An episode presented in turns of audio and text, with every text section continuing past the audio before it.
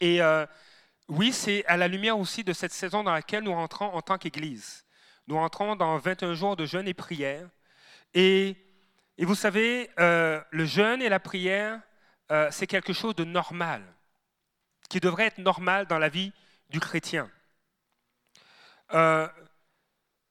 Il y a un auteur qui a dit ceci, c'est la faim qui nous maintient dans la poursuite de la présence de Dieu. La faim de Dieu, être affamé ou assoiffé de Dieu, va nous maintenir dans cette poursuite de sa présence. Et euh, souvent, lorsqu'on désire, on dit, Seigneur, je veux aller plus loin avec toi. Et il y, a, ce désir, on, réalise une insatisfaction par rapport des fois à notre quotidien où, mais Seigneur, quand je lis les Écritures, quand je vois dans Actes des Apôtres qu'en deux ans, toute la région de l'Asie a entendu parler de toi, qu'est-ce qui se passe aujourd'hui? Est-ce que c'est simplement pour des hommes et des femmes qui sont appelés à être dans le ministère à temps plein ou est-ce que ça concerne tous les croyants?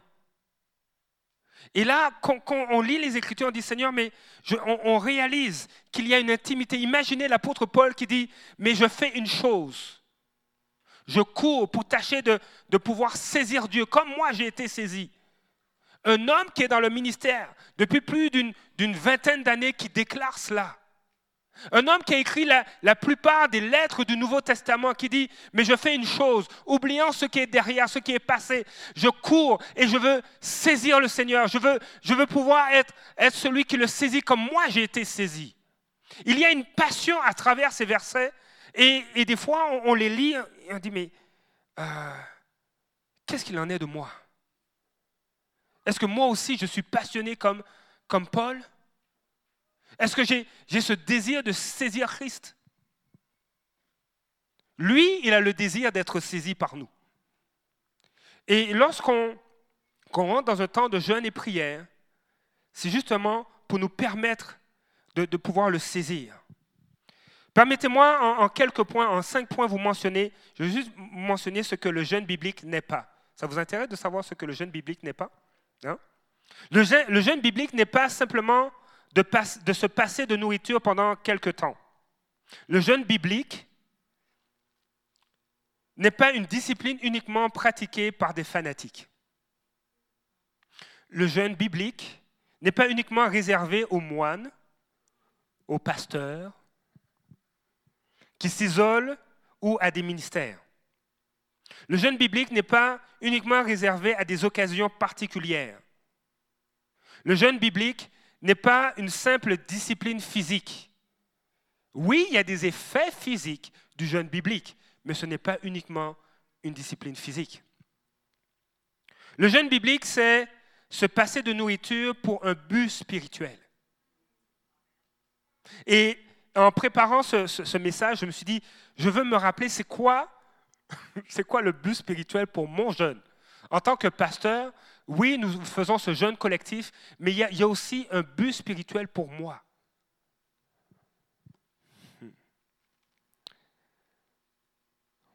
Vous savez, Ésaïe chapitre 6, verset 1, je pense que c'est mon verset de l'année. L'année de la mort du roi Osias. Ésaïe a vu le pan de la robe du Seigneur dans son temple. Et ce n'était pas, dans un lieu bâti par des hommes. Il a eu une vision. Et, à travers ce, verset, Dieu m'a dit, voici, voici, ton but spirituel pour cette année.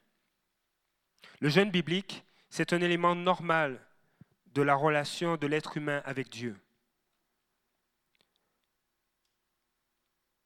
Jésus en parle dans Matthieu chapitre 6. Il dit, euh, lorsque, tu fais, euh, lorsque tu fais ton aumône, fais-le euh, de façon discrète, que ta main gauche ne sache pas ce que ta main droite fait. parce que ceux qui le font, qui disent, regardez, je donne aux pauvres, oui, ils reçoivent une récompense. Les, les, les gens qui le voient les acclament, disent, waouh, ils sont généreux, combien ils sont bons. Mais c'est juste pour nourrir l'orgueil. Mais lorsque tu bénis ceux qui sont dans le besoin, et, à peine que, ta main gauche le sait, lorsque tu prends soin d'eux dans, le secret, Dieu le voit, il te récompense.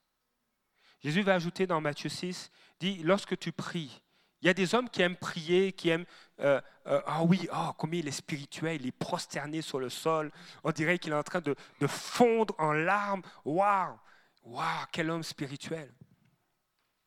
Mais Jésus dit, oui, ces gens-là reçoivent une récompense, mais toi, enferme-toi dans ta chambre et prie. Répands ton cœur devant Dieu. Parce qu'en réalité, Jésus est venu faire une œuvre intérieure. C'est le cœur de l'être humain qui l'intéresse et pas son apparence. Et Jésus va ajouter, lorsque tu jeûnes, dans Matthieu chapitre 6, lorsque tu jeûnes, ne, le claironne pas, ne fais pas une annonce partout, je jeûne, regardez combien je jeûne, euh, mais fais-le aussi dans le secret.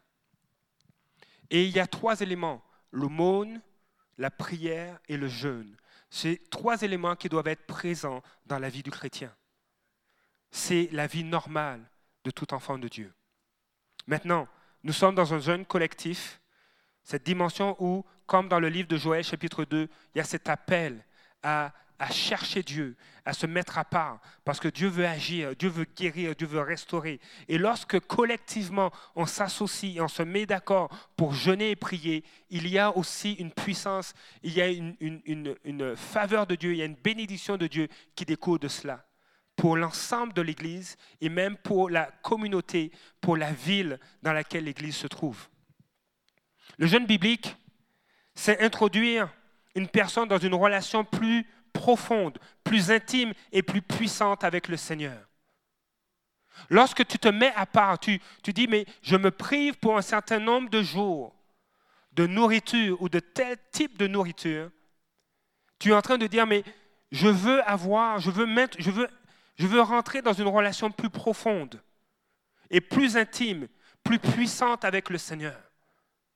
C'est comme si tu dis, mais je sors de ma routine pour me positionner dans la routine de Dieu, pour avoir une intimité plus grande avec lui, pour que tous les... Vous savez, euh, je, n'ai pas de radio satellite dans le véhicule, donc des fois, quand on, quitte Québec, on, s'en va à Montréal, et, euh, et on écoute, par exemple, une station de radio comme Radio-Canada, à un moment donné, on perd, on perd le signal, puis ça, griche. Puis là, tu dis, mais tu n'arrives plus à entendre ce qu'ils disent. Et des fois, dans le quotidien, il peut arriver des moments où la voix de Dieu griche, on ne l'entend pas bien. Ce n'est pas qu'il ne parle pas, mais c'est qu'il y a, il y a des, éléments dans nos vies qui nous distraient. Et quand on décide d'aller dans le, un temps de jeûne, on s'aligne avec la routine de Dieu, avec ce qu'il est en train de dire, et, tout ce qui est parasitaire, tout ce qui, empêche une saine écoute de ce que Dieu dit, de la voix de Dieu, est mis de côté on, a, c'est une grâce, on a commencé à jeûner, puis à un moment donné, je commençais à avoir plus de songes. Et puis, et je ne suis pas un homme qui, rêve, qui a des songes toutes les nuits ou toutes les semaines. Mais il y a eu une, augmentation des, songes euh, et, j'étais surpris parce que euh, on a eu j'ai eu un songe un soir, une nuit. Je me réveille et je le partage à mon épouse. Et puis on prie pour cela, on, est arrivé d'un pasteur qui, vivait une situation où, Dieu était en train de, le diriger dans une direction. Et euh, on, fait ce rêve, je l'écris. Et puis on prie pour cela, dit Seigneur, je n'ai pas tous les détails, mais euh, ça a l'air important. Cet homme semble avoir un rendez-vous à tel événement. Il était 3 heures du matin. vers 9 h du matin, c'est un lundi, ce pasteur m'appelle et il me raconte que la nuit dernière, à 4 heures du matin, il a eu un songe où, dans son songe, dans ce songe-là, il a vu pasteur Marjorie et moi qui avaient quelque chose à lui communiquer. la même nuit. Alors, il m'appelle il dit, alors, qu'est-ce que Dieu vous a communiqué pour moi? Et là, on lui raconte, voilà ce qu'on a reçu. Et là, il ouvre son cœur. Et là, il, nous partage, mais depuis l'automne, Dieu est en train de lui parler. Il dit, mais avez-vous autre chose? Et là, je, lui dis, je me rappelle qu'en 2017, j'avais reçu quelque chose pour lui, mais je ne lui avais pas communiqué cela. Donc je suis allé dans mon journal intime, mon journal de prière, et je suis allé en 2019, et mon, journal est, électronique, donc j'ai fait une recherche, j'ai mis son nom, et là, waouh, en mars 2017, j'avais une parole pour lui. Et je lui communique une partie de cette parole, parce que mon cœur n'était pas en paix de tout lui dire. Et je dis, le reste, Dieu va te parler. Alors, on est en train de jeûner, et il y a une certaine fluidité, il y a comme les, pensées, Dieu nous communique ses pensées, et on lui communique, et j'étais pas en paix de lui dire le reste. Cet homme me confirme, ce pasteur me confirme que oui, ça vient de Dieu.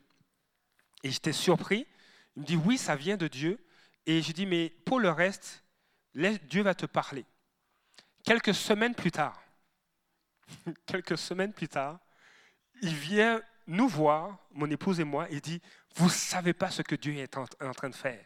À quatre reprises, après qu'on se soit parlé au téléphone, à quatre reprises, Dieu m'a parlé. Et il a précisé, il a confirmé ce que vous m'avez communiqué. Et là, il dit le reste du rêve que j'ai eu en 2017, que je ne lui ai pas partagé. Il dit, voilà ce que Dieu me demande. J'ai dit, oui, c'est ça. Là, il n'en revenait pas, nous non plus. Et une semaine plus tard, il nous rappelle, dit, là, là, j'en revenais pas quand, vous m'en avez parlé. Qu'est-ce qu'il en est? Et là, on lui dit le reste du rêve. Il dit, waouh, Dieu est trop grand.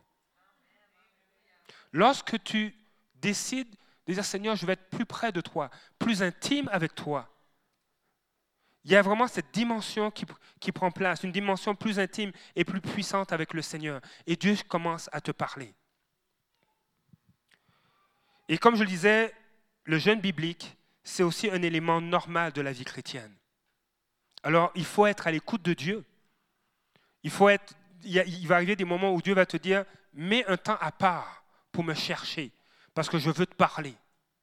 Et les effets secondaires de cette intimité, c'est un déversement d'autorité et de puissance.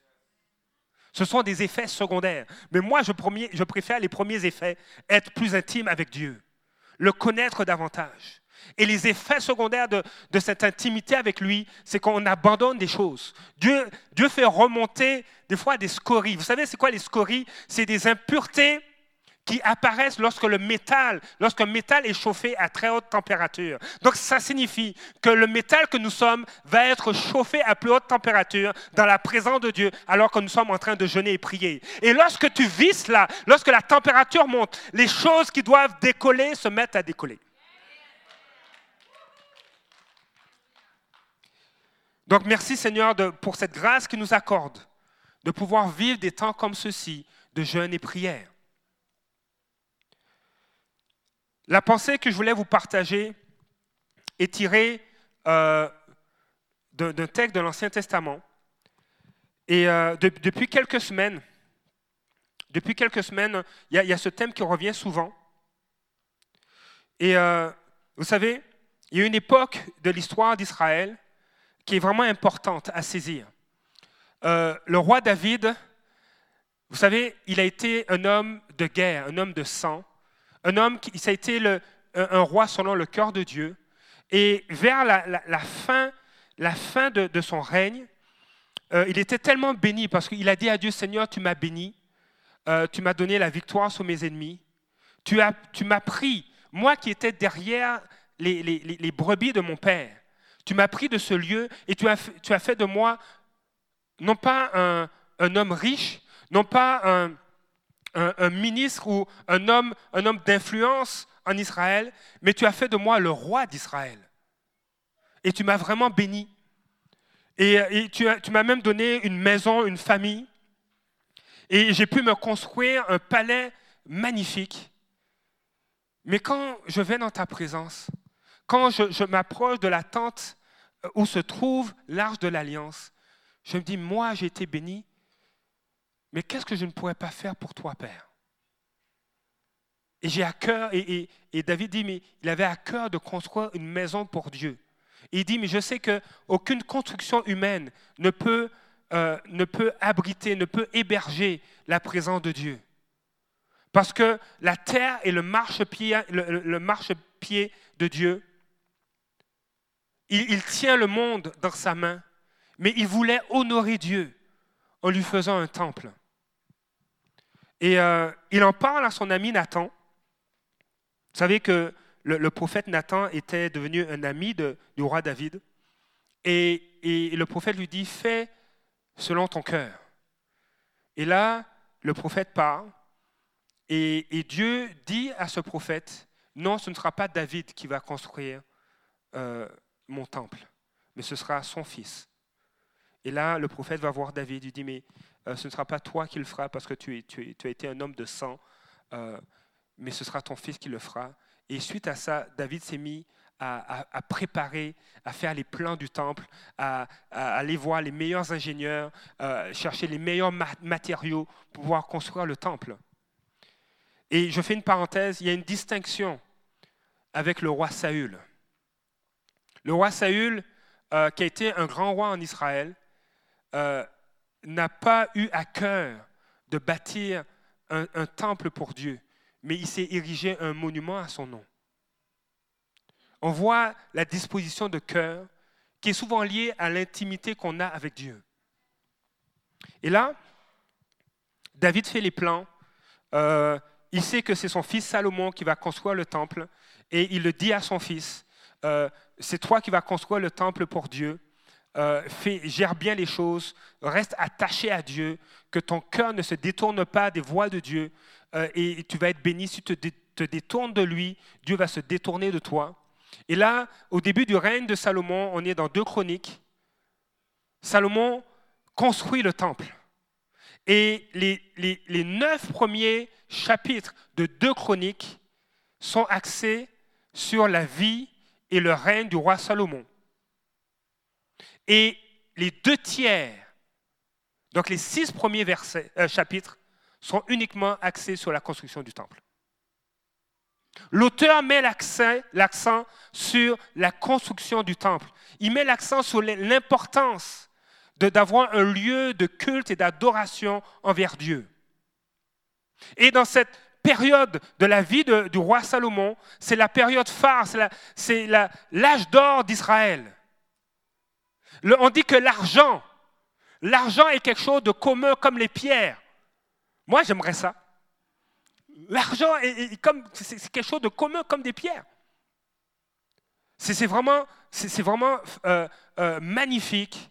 Euh, les nations entendent parler de, la gloire de Dieu qui est dans, ce pays, combien le roi Salomon est sage, combien il est riche, combien il est créatif. Et, et les nations accourent pour voir ce roi-là. Qu'est-ce qu'il fait? Qu'est-ce qu'il construit? Qu'est-ce qu'il bâtit? Et dans cette période-là, Dieu donne un avertissement à Salomon. Et c'est bien de voir le contexte. Parce que lorsque le temple est construit, il va faire, Salomon va faire la dédicace du temple. Il va, euh, il, va vraiment, il y aura des sacrifices d'animaux. Euh, euh, et, les prêtres préparent vraiment un culte pour Dieu. Et après avoir préparé tout cela, Salomon a un songe et Dieu lui parle.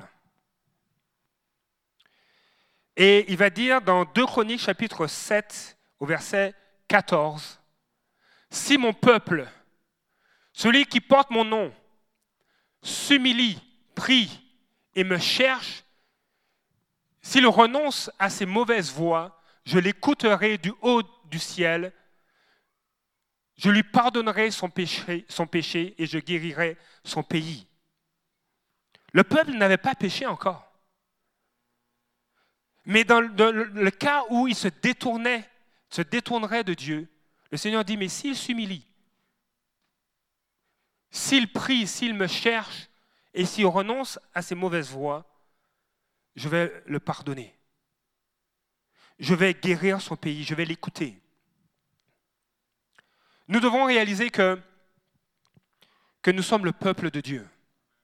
En Jésus-Christ, nous sommes le peuple de Dieu. Et j'ai aimé euh, une phrase que j'ai lue dans un commentaire biblique qui dit La mort de Jésus-Christ n'est pas seulement une manifestation de l'amour de Dieu. C'est vrai que la mort de Christ est une manifestation de son amour, de l'amour de Dieu. Mais ce n'est pas seulement une manifestation de son amour, c'est aussi une manifestation de la sainteté de Dieu. Dieu est saint et, et tout ce qui est impur, tout ce qui est mal ne peut pas demeurer dans sa présence. Et pour pouvoir avoir accès à sa présence, il faut que le péché soit ôté. Et Dieu a dit, mais il n'y a pas, il n'y a aucun être humain qui peut mourir, qui peut mourir et pour effacer le péché et revivre. C'est moi qui dois mourir parce que je veux qu'il ait accès à ma présence. Donc Dieu manifeste son amour à travers le fait qu'il envoie son Fils Jésus mourir à la croix. Mais il manifeste aussi sa sainteté à travers l'œuvre de la croix, à travers la mort de Jésus et sa résurrection, pour nous donner accès à sa présence. Parce que les, évangiles et euh, le Nouveau Testament le mentionnent, l'apôtre Paul le mentionne, que lorsque euh, nous acceptons Jésus-Christ, nous mourrons avec lui et nous revenons à la vie à travers sa résurrection. Donc nous sommes morts au péché et vivants pour la gloire de Dieu. Si nous sommes morts au péché, nous n'avons plus de dette envers la chair et envers le, péché. Nous sommes appelés à marcher en sainteté. Nous sommes appelés à marcher en tant que peuple de Dieu. Et Dieu va dire à Salomon, si mon peuple, celui qui porte mon nom, s'humilie, prie et me cherche, nous devons réaliser la notion d'humilité, c'est de reconnaître que Dieu est Dieu, il est souverain, il est saint. Il a dit à, Job, t'ai-je demandé, étais-tu là pour me conseiller lorsque j'ai créé le monde? Est-ce que tu étais là lorsque j'ai formé les montagnes? Tu n'étais pas là. Est-ce que tu m'as conseillé? Mais donne-moi des conseils maintenant.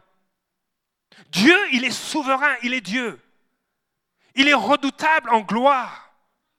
Dieu va dire à Moïse, et le livre aux Hébreux parle de Moïse comme un serviteur qui a été fidèle dans la maison de Dieu. Il va dire à Moïse, personne ne peut voir sa gloire, personne ne peut voir sa face et vivre. Dieu est redoutable, il est saint, mais en même temps, il est plein d'amour, il est un Père, il est notre Père. Il dit, mais je veux que tu aies accès à ma présence. Je veux que tu demeures en ma compagnie.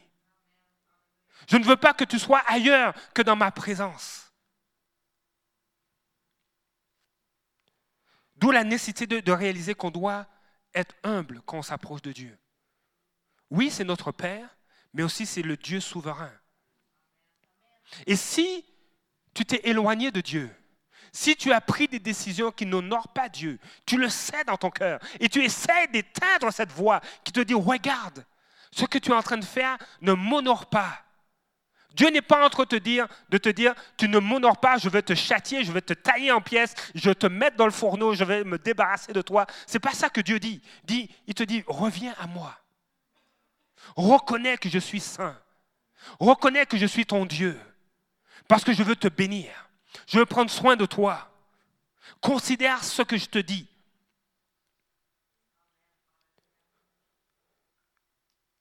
2 Chroniques chapitre 7 verset 14 continue avec ceci. Je l'écouterai du haut des cieux.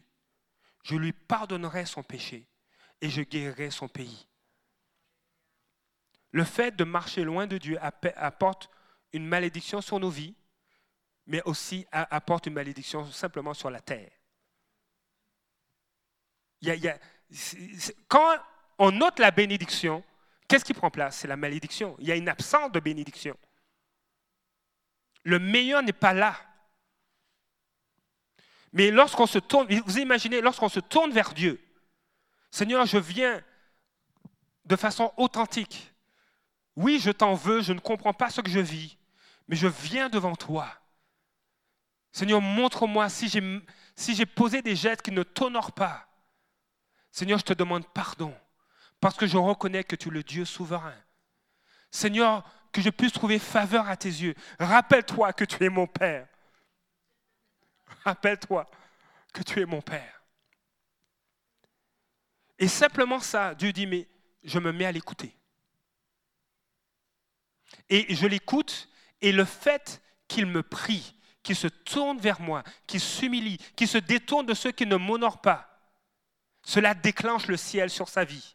Et non seulement sur sa vie, mais sur, sur ceux qui l'entourent, sur cette terre. Je guérirai son pays. Ma faveur reviendra non seulement dans sa vie, mais dans toutes les zones où il va se trouver.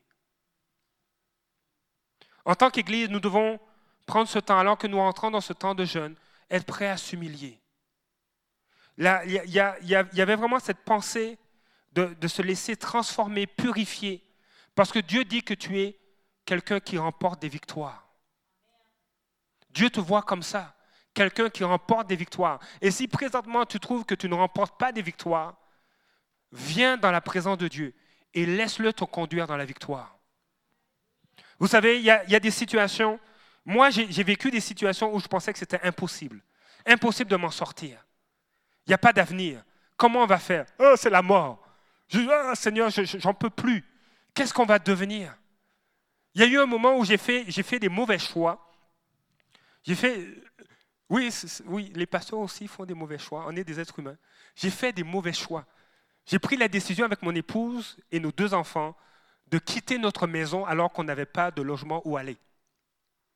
On a loué notre propre maison à des étrangers parce qu'on avait des projets qu'on n'avait pas soumis à Dieu et on voulait s'installer dans une autre ville. Et j'ai dit, je fais un pas de foi. C'était un pas de présomption, mais j'ai fait un pas de. Je dis, c'est un pas de foi. Ce C'était pas un pas de sagesse, en tout cas.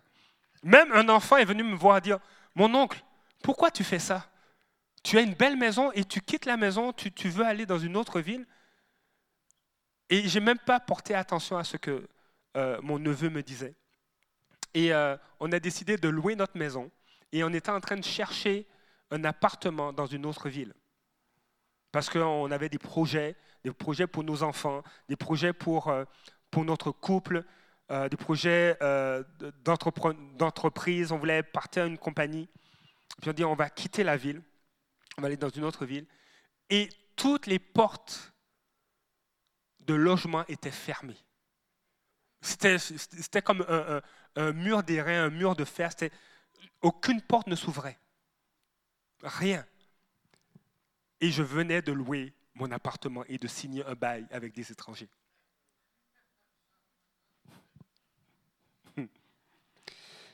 Et là, je dis, Seigneur, qu'est-ce que j'ai fait? Et là, comme, homme, je dis, je suis le pourvoyeur. Je n'ai même pas un toit où placer mes enfants et mon épouse. Et là, la panique est venue. La panique a débarqué. La nuit, je ne dormais plus. On devait déménager, on n'avait pas de logement. Ou on ne voulait pas entendre la grâce que Dieu était en train de nous faire. Parce que la même semaine de notre déménagement, il y a une amie qui m'appelle et dit, j'ai appris que vous cherchez un appartement. Et mon beau-père a un appartement qui vient de rénover il peut vous le prêter. Et là, elle m'a dit, mais c'est un demi-sous-sol. Il dit, ah, un demi on quitte une maison pour aller dans un demi-sous-sol. Non, ça ne se fait pas, ça. Hein? Tu, quittes une maison pour aller dans une autre maison. ok? Pour quelque chose de mieux, de plus grand. Alors, j'ai à peine considéré cette, cette offre et c'était une réponse du ciel. Mais et là, les jours passent et on ne trouve rien. La veille du déménagement, on ne trouvait rien. Et là, par la grâce de Dieu, je prends le téléphone, je rappelle notre ami. Je dis, regarde, euh, on va prendre l'appartement.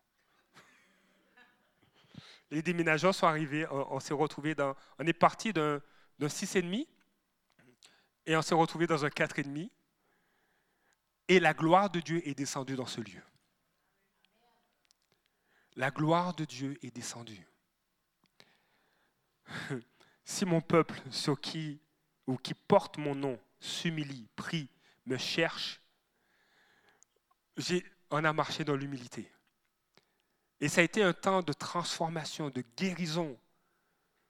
Oui, les scories sont remontées. Mon épouse a fait preuve de patience envers son mari. Mais des guérisons ont pris place.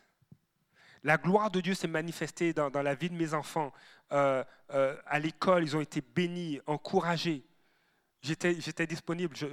Euh, on était, l'école était à, à 20 minutes de marche et puis à, la garderie du plus jeune était à, à, 5 minutes de marche. Donc il y avait vraiment une proximité de tous les services. Mais dans ce logement-là, ce 4,5, la gloire de Dieu est venue. Il y a eu des guérisons. Marcher dans l'humilité et marcher et se remettre à Dieu, c'est la meilleure des choses qu'on puisse faire. Et à travers ce temps, Dieu a commencé à abattre des rois dans ma vie. Et cette saison dans laquelle l'Église rentre, c'est une saison où Dieu est en train de dire ceci, laisse partir mon peuple. Il est en train de déclarer sur ta vie, tout ce qui te retient reçoit cet ordre de la part de Dieu de te laisser partir, de te laisser aller, de ne plus être sous l'esclavage, de plus être sous le découragement, de plus être dans les dettes. Il y a une parole que Dieu déclare sur les rois de nos vies qui nous avilissent, ou les ceux, qui, ceux pourquoi on est dépendant. Des fois, le soir, euh, tu, ouvres la télé et tu vas sur des sites où tu, vas sur des, tu regardes des émissions que même ton épouse ne regarderait pas. Et Dieu dit maintenant, j'ordonne à ces choses de te laisser aller. Dieu a parlé ainsi à travers un homme qui venait d'un peuple qui était, asservi. Pendant 400 ans, imaginez-vous, imaginez, imaginez le Québec, pendant 400 ans, être esclave. Pendant 400 ans, les Québécois seraient esclaves. À un moment donné, vous on serait découragé. Mais Dieu, tu es où? On nous donne une charge incroyable. On travaille, on nous laisse à peine dormir. On est traité comme des esclaves. Et le peuple d'Israël était traité ainsi en Égypte. Eux qui venaient, qui étaient des descendants d'Abraham, euh, eux qui étaient des descendants de, la tribu d'Israël, étaient devenus des esclaves. Joseph, qui a été euh, l'homme le plus influent de l'Égypte, voit, entre guillemets, ses descendants être des esclaves. On peut être découragé, désespéré. Mais Dieu parle à Moïse, et on va le regarder, dans Exode chapitre 7. Je prends juste ce verset, mais à plusieurs reprises dans le livre d'Exode, Dieu en parle.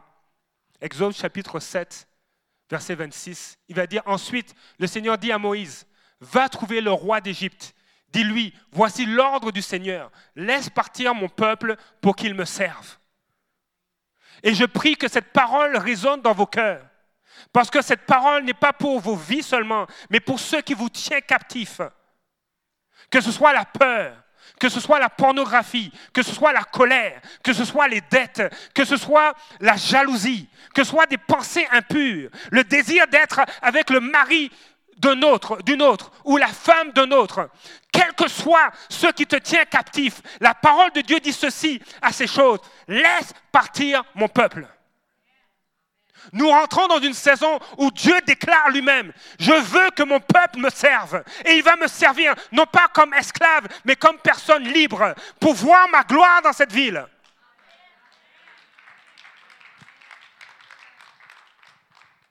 Vous savez, des fois, on peut avoir cette crainte, est-ce que Seigneur, tu vas me bénir Vous savez, dans Exode chapitre 3, Dieu dit à, Moïse, ils ne m'ont pas connu. Vos ancêtres ne pas connu, n'ont pas connu mon nom. Ils, ne m'ont pas connu comme Yahweh. Ils m'ont connu comme le Dieu qui pourvoit. Mais ils ne m'ont pas connu comme Jéhovah. Et le mot Jéhovah fait allusion à une intimité, à une relation avec Dieu. Et, à un moment donné, tu marches avec Dieu, tu vois qu'il est, qu'il est le Dieu qui pourvoit. Il te donne un travail. Il te guérit. Mais il veut se révéler à toi de façon plus intime. Le Dieu Jéhovah, le Dieu d'intimité, le Dieu de relation. Et il dit, laisse partir mon peuple. Je ne veux plus que tu sois sous l'esclavage de quoi que ce soit. Parce que je veux que tu me serves de façon libre et volontaire. Des fois, on pense que Dieu, on pense que Dieu n'a pas de bonnes choses pour nous. Est-ce que, quelqu'un a pensé ça? Ah, Peut-être que Dieu n'a pas de bonnes choses pour moi. Moi, j'ai à penser ça. Ah, Dieu, Seigneur, moi, j'ai de meilleures idées que toi. Moi, je sais ce qui est bon pour moi. Ah oui, je sais. Oui, on va quitter notre maison. On va changer de ville. Ça va bien aller. On va partir notre compagnie. On va acheter une compagnie. Ah ouais, ouais. elle semble bien fonctionner, cette entreprise-là. On va l'acheter. On va placer nos enfants dans des écoles, superbes écoles. Ah, ça va tout. Oui, je sais, Seigneur, ce qui est bon pour moi. Ah oui, oui, je sais. Hmm, à 100%. Mais on réalise que les portes restent fermées. Seigneur, mais qu'est-ce qui se passe? Je savais que c'était bon pour moi. Pourquoi ça ne marche pas? Dans Exode chapitre 3, il est dit ceci. Euh, vous savez, c'est vraiment la scène du, buisson ardent. Donc euh, Moïse voit que le buisson ne brûle pas. Euh, et, et, Dieu se met à parler. Et au verset 7, Exode chapitre 3, verset 7, la version second 21 va dire ceci. L'Éternel dit, j'ai vu la souffrance de mon peuple qui est en Égypte, et j'ai entendu les cris qu'il pousse devant ses oppresseurs. Oui, je connais ses douleurs. Vous savez, quand tu te retrouves seul, parce que des fois, on aime bien les réseaux sociaux, se mettre sur Facebook, se mettre sur Instagram, et mettre notre plus beau profil sur, euh, sur les réseaux sociaux. Mais lorsque notre cellulaire est fermé, lorsque l'ordinateur est fermé, les douleurs, les souffrances, Dieu les entend.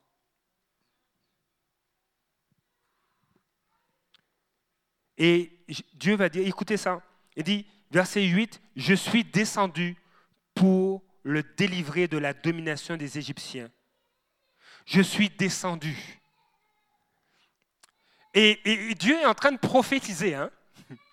Dieu est en train de déclarer, je suis descendu pour vous qui êtes opprimés par les Égyptiens. Mais encore aujourd'hui, le Seigneur nous rappelle que Jésus est descendu pour nous libérer de toute oppression. Il est descendu.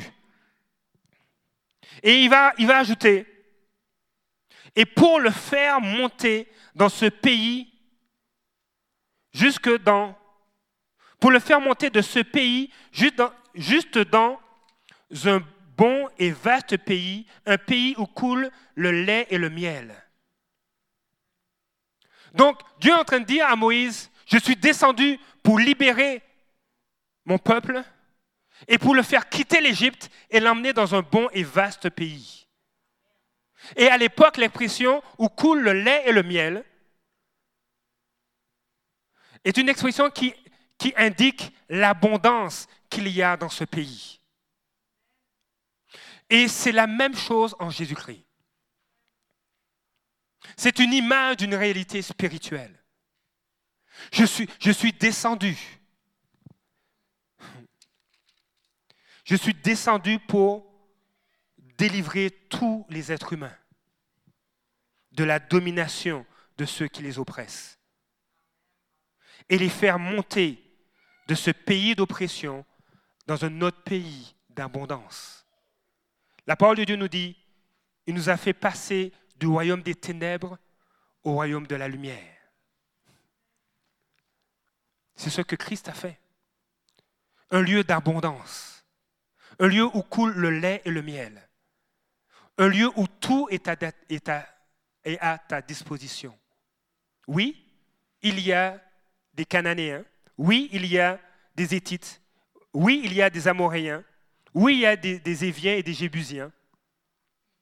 C'est une illustration. Ce que le peuple d'Israël a vécu comme exode, comme changement de pays, est une illustration d'une réalité spirituelle où en Christ, On passe de l'esclavage sous le péché à la vie en Christ. Et notre vie en tant qu'enfant de Dieu est parsemée d'épreuves parce qu'il y a des géants qu'on doit abattre. On n'est pas au paradis là. La terre promise, Canaan, ce n'est pas le paradis. C'est la vie chrétienne. Canaan, c'est la vie chrétienne. Et tu rentres. Et Dieu dit, mais c'est un pays qui est bon et vaste, où coule le lait et le miel. Viens avec moi. Reste en ma compagnie. Parce que je veux te bénir. Et, moi, j'ai eu du mal à croire cela, que Dieu veuille me bénir. Peut-être parce que j'ai été déçu. Est-ce que la figure paternelle m'a déçu? J'aime mon père et mon père a toujours pris soin de moi. Mais est-ce qu'il y a eu des relations euh, euh, avec lui qui m'ont blessé? Peut-être.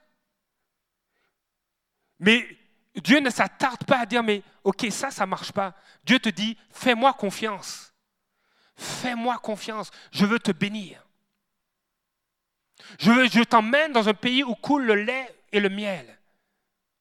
Jésus va dire, demande, il te sera donné. Cherche et tu trouveras. Frappe et on va t'ouvrir. Dans Apocalypse chapitre 3, le, Seigneur dit, mais je frappe à la porte.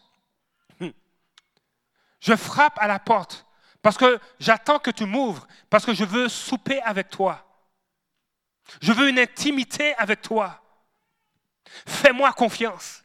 Et je te dis, lorsque tu décides d'aller dans le jeûne et la prière, tu réalises combien tu peux faire confiance à Dieu. Ceux qui, les, bruits qui, qui, euh, qui contaminent l'écoute de Dieu disparaissent et tu entends Dieu. Tu as une plus grande intimité avec lui. Tu as une relation avec Jéhovah, Yahweh, le Dieu de relation, d'intimité. Et nous rentrons dans cette saison-là. En fait, il y en a qui, alors qu'ils ont quitté l'Égypte, à un moment donné, les épreuves arrivent et puis ils veulent retourner en Égypte. Est-ce que ça vous est déjà arrivé? Moi, ça m'est arrivé. J'ai quitté l'Égypte et je dis, ah, mais ça semblait être plus cool. Ça semblait mieux de, de m'asseoir, de m'affaler devant la télé. Quand ça va pas, ben, je vais aller au cinéma. Non, quand ça va pas, tu vas dans la prison de non, je vais aller au cinéma. Non, tu vas là, non, je vais non. On retourne en Égypte. Quand ça va pas, ah, je vais regarder un film pornographique. Hmm. Non, non. Non, on a quitté l'Égypte. Parce qu'avec Dieu, malgré des épreuves, on est plus que vainqueur. C'est le Dieu des miracles. Et Dieu dit, il ne nous a pas demandé la permission. C'est vrai, il n'a pas demandé la permission à Moïse. Chapitre 5, Exode chapitre 5, verset, verset 1. Laisse partir mon peuple. Moïse et Aaron allèrent ensemble annoncer au Pharaon, voici ce que l'Éternel, le Dieu euh, voici ce que dit l'Éternel, le Dieu d'Israël. Laisse partir mon peuple pour qu'il célèbre une fête en mon honneur dans le désert. Dieu a demandé l'autorisation à Moïse? Non au Pharaon? Non. Ensuite, euh, Exode chapitre 7, on l'a lu. Laisse partir mon peuple afin qu'il me serve dans le désert. Euh, ensuite, il va dire au verset 25, 26, laisse partir mon peuple afin qu'il me serve. Exode chapitre 8, verset 16. Voici ce que l'Éternel, ce que dit l'Éternel. Laisse partir mon peuple afin qu'il me serve. Et Dieu va, répéter cela au, au, chapitre 9. Laisse partir mon peuple afin qu'il me serve. Verset 13, verset 14 verset 13, laisse partir mon peuple afin qu'il me serve. Dieu ne, demande, pas l'autorisation à ceux qui nous avilient, à ceux qui nous rendent esclaves, mais il leur dit, laisse partir mon peuple, laisse partir mon enfant, parce qu'il est appelé à me servir. Il a une destinée que j'ai préparée d'avance pour lui et il va y rentrer. Et l'année 2009, c'est l'entrée pour toi dans les projets et les œuvres que Dieu a pour toi. Dieu est de ton côté. Dieu est de notre côté. Il ne t'a pas dit, regarde, euh, peut-être, euh, Le 1er janvier, Denis, est-ce que tu penserais que je peux déclarer à tout ce qui te retient dans les projets que j'ai pour toi, est-ce que je peux dire à ces choses-là de te laisser aller? Non, il n'a même pas consulté Denis. Il n'a pas consulté Moïse. Il n'a pas consulté Christian, ni Mercedes, ni Nicole, ni Richard, ni Catherine. Mais il dit, le temps est venu. Laisse partir mon peuple afin qu'il me serve.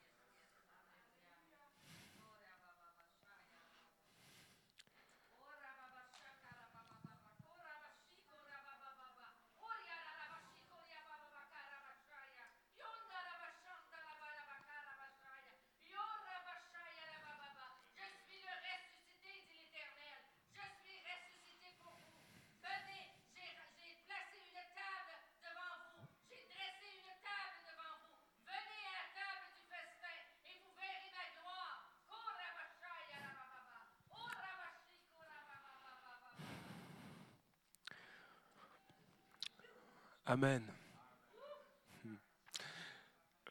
Juste lire, juste lire les Écritures, ça nous excite. Juste lire. Vous savez, je, vais vous avertir, il y, y, a, eu cette parole pendant qu'on était au balcon. L'équipe d'intercession disait ceci, que ça va être difficile. Ce ne sera pas un jeûne comme d'habitude. Et puis, en lisant Exode chapitre 3, vous pouvez le lire à la maison, mais, le roi d'Égypte, il n'a pas été content, le bonhomme. Il n'était pas content. Notre chair, elle n'est pas contente. Tu commences à jeûner, puis tu as des gargouilles, tu as des maux de. Tu, peux jeûner un jour. Vous savez, il y a eu euh, dans, Juge, il y a eu un combat, il y a eu une épreuve. À chaque fois que le peuple d'Israël allait combattre, il ressortait vaincu. Et il y a un prophète qui est venu qui a dit jeûnez 24 heures. Tu peux jeûner un jour. Tu dis je ne mange pas aujourd'hui. Je veux juste boire du jus. Tu peux décider juste une journée. Ils ont jeûné un jour. Ils, se sont battus, je pense, deux fois.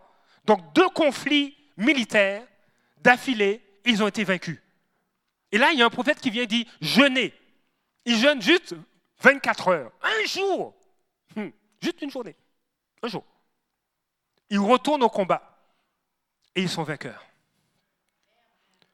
Tu peux jeûner trois jours comme la reine Esther.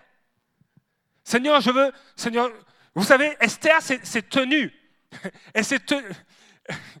On lui a appris que son peuple allait être exterminé. On lui a appris cela. Elle a paniqué. Elle a eu, elle a eu des faiblesses, oui. Elle a dû s'asseoir peut-être, des étourdissements elle a dû avoir un petit rafraîchissement. Et là, son oncle lui dit, qui sait si ce n'est pas pour un temps comme celui-ci que tu es reine, que Dieu veut t'utiliser pour sauver son peuple. Là, elle a écouté ça, parce que c'est paniquant quand, quand tu apprends qu'on veut te tuer. Et là, elle décide de dire, OK, j'ai besoin d'aide. Mon oncle, tu vas m'aider, jeûne avec moi, mes employés, vous allez m'aider, vous allez jeûner aussi avec moi. Et je vais jeûner trois jours. Et dites au peuple que je vais jeûner trois jours. Elle jeûne trois jours. Et là, la, femme qui ressort de ce jeûne n'est pas la même qui est rentrée. Avec une stratégie, avec une pensée de Dieu pour confronter celui qui voulait exterminer tout un peuple. Avec sagesse, droiture, avec maîtrise de soi. Moi, j'aurais capoté. Moi, je me serais inquiété être en face de celui qui veut me tuer. Et non seulement ça, mais en plus, selon la législation de l'époque, tu ne pouvais pas te présenter devant le roi s'il ne t'a pas appelé. C'est comme si moi, je dis, je vais aller voir le Premier ministre. Ouais, j'entrerai pas.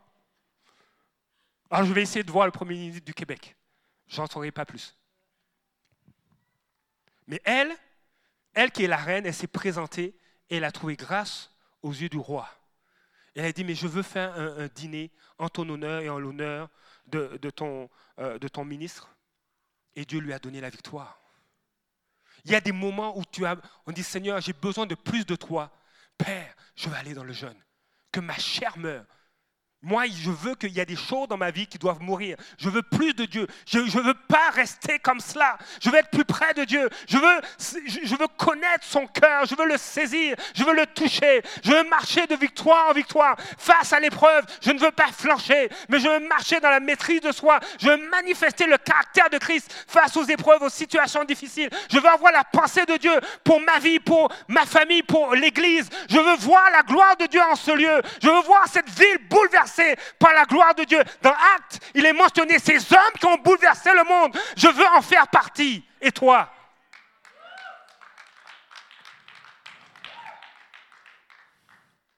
Actes, euh, Exode chapitre 3 mentionne que le roi d'Égypte n'était pas content.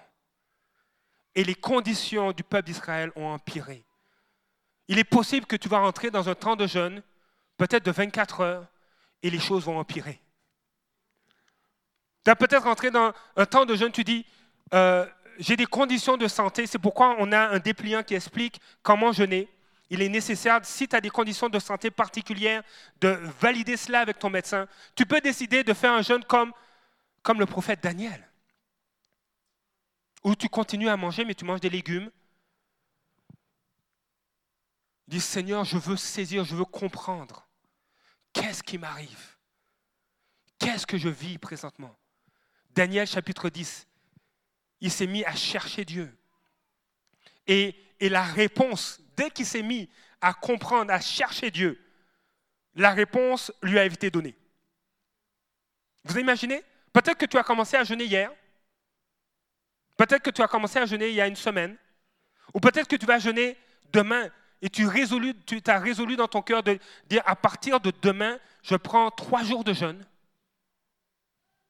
pour ma famille, pour la santé de mon fils, pour la santé de ma fille. Seigneur, qu'est-ce que tu dis sur sa condition?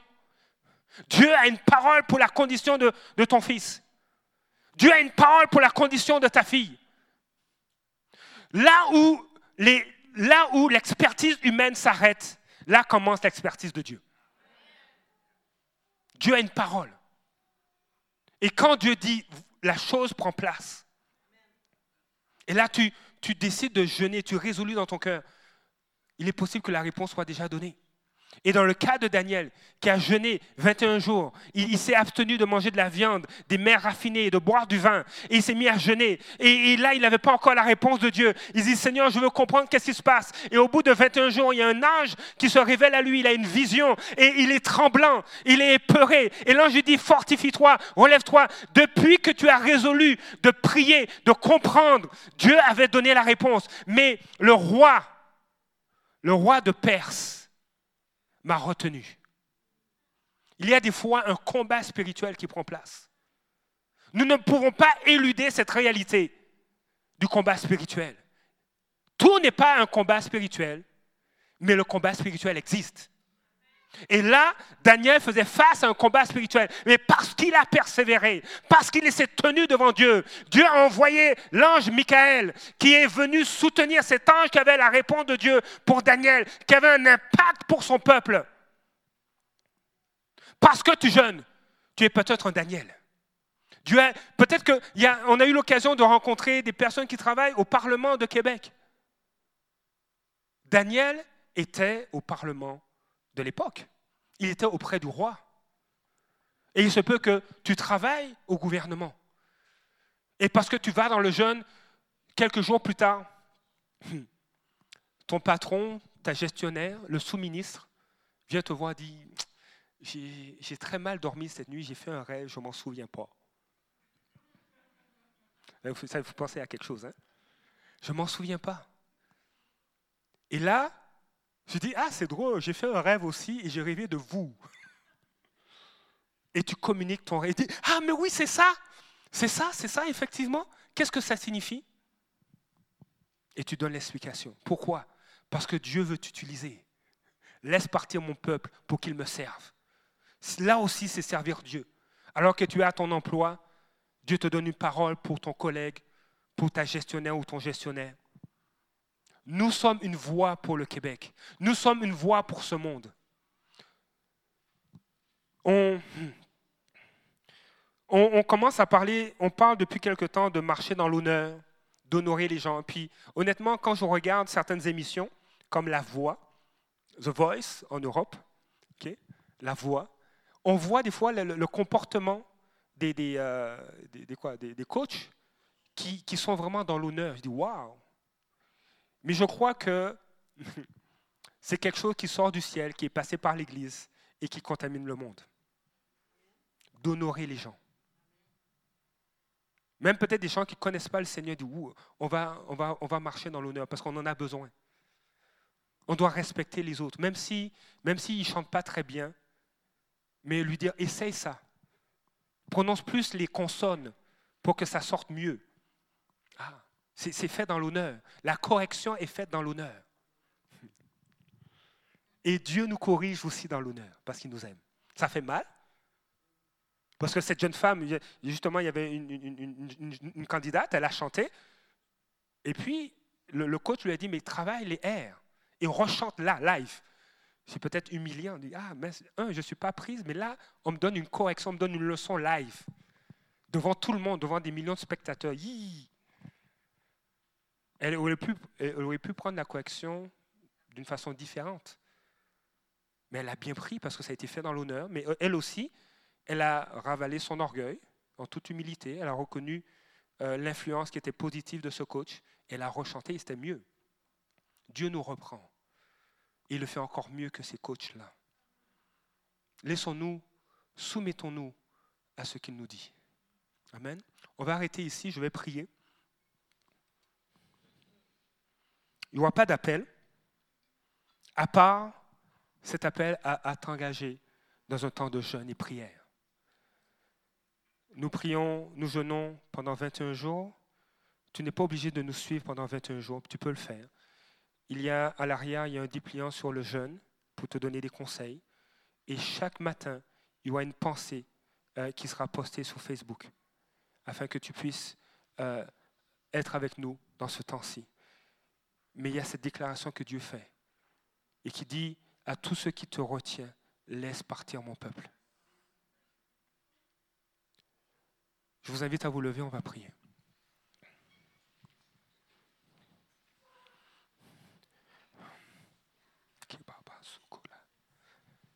Seigneur, tu parles, tu parles à notre entendement et tu parles à notre cœur. Seigneur, tu es un Dieu de, proximité. Tu es un Dieu d'intimité. Seigneur, je prie, je prie ce matin, conformément à ta parole, tu es descendu pour délivrer, pour nous délivrer de la domination des Égyptiens, de tout ce qui nous domine. Tu es descendu pour nous délivrer de cela et pour nous faire monter de ce lieu d'oppression un lieu où coule le lait et le miel, le lieu du royaume des cieux. Et Seigneur, nous nous tournons vers toi ce matin parce que nous voulons, Seigneur, marcher avec toi et nous accueillons cette parole que tu déclares à nos oppresseurs, à nos dépendances, aux mensonges qui veulent régner sur nos vies. Nous adhérons et nous, nous, faisons nôtre cette parole que tu dis. Laisse partir mon peuple. Laisse partir mon enfant afin qu'il me serve. Dans le nom de Jésus, que les chaînes tombent durant ce temps de jeûne. Seigneur, tu vois les larmes des mères les larmes des pères, les larmes des fils, les larmes des filles. Tu vois les larmes des maris, les larmes des épouses. Seigneur, tu les vois, papa. Tu vois ce qui oppresse leur cœur. Dans le nom de Jésus, Père, que l'oppresseur lâche et laisse partir les enfants de Dieu maintenant. Nous appelons une nouvelle saison, une saison de victoire.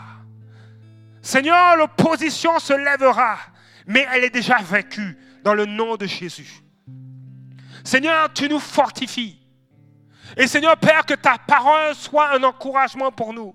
Que ton Esprit Saint nous encourage, nous console et nous fortifie. Nous voulons être des hommes et des femmes sans compromis. Parce que Moïse, n'a fait aucun compromis pour le départ du peuple d'Israël. C'était tout ou rien. Et c'était tout. Tout est parti. Tout a été relâché.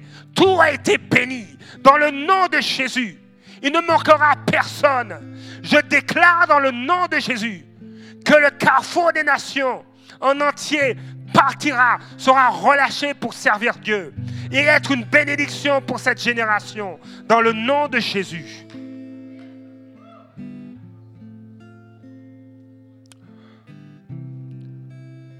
Alléluia. Yes.